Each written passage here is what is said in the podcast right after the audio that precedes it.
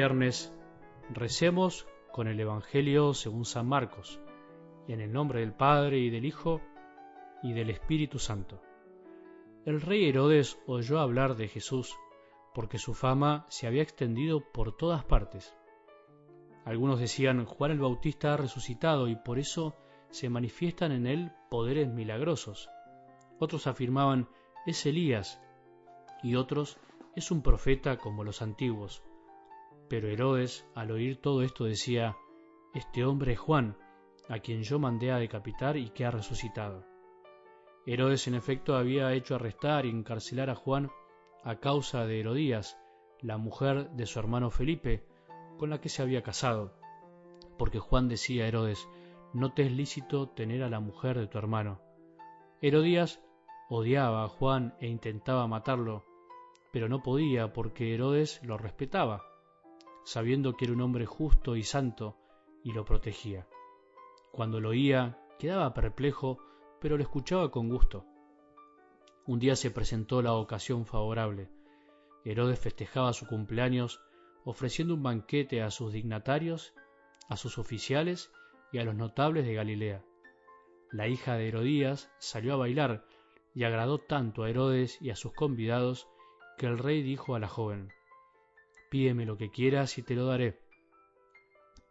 Y le aseguró bajo juramento, te daré cualquier cosa que me pidas, aunque sea la mitad de mi reino. Ella fue a preguntar a su madre, ¿qué debo pedirle? La cabeza de Juan el Bautista, respondió ésta. La joven volvió rápidamente a donde estaba el rey y le hizo este pedido. Quiero que me traigas ahora mismo sobre una bandeja la cabeza de Juan el Bautista. El rey se entristeció mucho, pero a causa de su juramento y por los convidados, no quiso contrariarla. Enseguida mandó un guardia que trajera la cabeza de Juan. El guardia fue a la cárcel y le cortó la cabeza. Después la trajo sobre una bandeja, la entregó a la joven y ésta se lo dio a su madre. Cuando los discípulos de Juan lo supieron, fueron a recoger el cadáver y lo sepultaron. Palabra del Señor.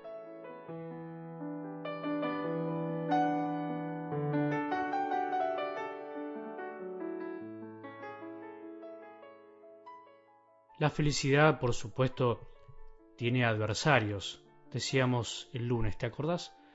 Ese día hablamos fundamentalmente de dos. Satanás, el padre de la mentira, y la mentalidad del mundo que pone otros intereses antes que el bien de las personas, el poder, el dinero, el prestigio. Pero como se dice en el lenguaje futbolístico, no hay que tirar la pelota afuera, hay que hacerse cargo. Tirar la pelota afuera es echarle la culpa siempre a los otros o al otro y no darnos cuenta de que de alguna manera el principal adversario de nuestro gran anhelo de felicidad en el corazón es nuestro mismo corazón, que muchas veces no se siente ni se sabe amado, como decía San Agustín. No encuentra el arte y la sabiduría de ser feliz. Dando vuelta a la frase de San Agustín, nosotros podríamos decir es infeliz el que no ama y no se sabe amado, o el que no se sabe amado y no ama, el que ama mal o egoístamente, aunque sería como una contradicción, pero creo que se entiende, o sea, el que queriendo amar en el fondo se busca a sí mismo y no a los otros. Cada infelicidad, cada mal trago de la vida, cada tristeza, fruto de nuestras malas elecciones, proviene de esto, de no estar amando bien, o que no nos están amando como lo necesitamos, o que no hemos aprendido a amar. El gran obstáculo, el gran adversario de nuestra felicidad es nuestro excesivo amor propio o nuestra falta de amor propio, que nos lleva a andar siempre poniendo la felicidad en el poder, en el orgullo, en la vanidad o en las riquezas de este mundo que nos engatusan, nos engañan, o bien en el estar esperando que todos nos amen, pero no largarse a amar. Algo del Evangelio de hoy es muy claro. Herodes es la personificación de la debilidad del corazón humano, del gran adversario de nuestra debilidad, ese amor propio exacerbado que a veces subió al pedestal del poder, sea donde nos toque estar, vive una gran fantasía, una vida de fantasía por ese poder o deseo de más, deseo de agradar a todo el mundo incapacidad de jugarse por la verdad, por las personas y finalmente impidiéndonos que busquemos el bien ajeno, sino que lo único que le interesa al orgulloso es mantenerse en el lugar de privilegio, de que sigan pensando bien de él. En cambio, Juan el Bautista, el que muere decapitado, finalmente es el que nos muestra la felicidad. Murió dignamente y por eso nadie olvidará su muerte, aunque haya sido fruto de un juego macabro.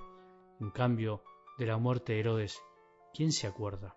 Juan fue asesinado por un juramento barato, vano, de este hombre viciado por el poder, por la seducción lujuriosa seguramente de un baile de una joven que lo cautivó por un ratito de vanidad, de cobardía. Juan el Bautista murió por la verdad, pero no por una frase que era verdad o por una frase que era una regla moral de sentido común. Juan el Bautista murió por una verdad que él mismo vivía y disfrutaba porque la verdad es vida y la verdad es camino, la verdad es Jesucristo y estar con Jesús nos asegura la felicidad de vivir siempre en la verdad, de estar en el buen camino. Cuidado que nosotros a veces nos comportamos así, aunque no seamos muy poderosos. Somos así cuando cuidamos nuestro ranchito a costa de todo, cuando callamos alguna verdad profunda que nos puede incomodar o traer un malestar, o puede incomodar a los demás y lo hacemos por miedo.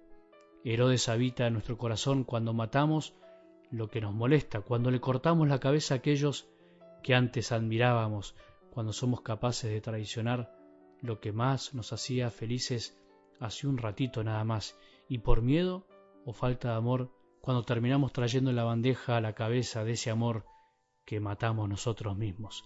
Ser veraces y sinceros a veces cuesta la vida, cuesta la vida que nos quieren vender, que nos quiere vender muchas veces el mundo, pero al mismo tiempo nos da una vida que nadie nos puede quitar, la vida de los hijos de Dios, de la paz del corazón, cuando hacemos lo que tenemos que hacer. La felicidad nos da esa satisfacción de la obra hecha con amor y por amor, y por eso incluso Jesús nos ha prometido que seremos felices si sabemos dar la vida por Él, dar la vida por la verdad. Que tengamos un buen día y que la bendición de Dios, que es Padre misericordioso, Hijo y Espíritu Santo, descienda sobre nuestros corazones y permanezca para siempre.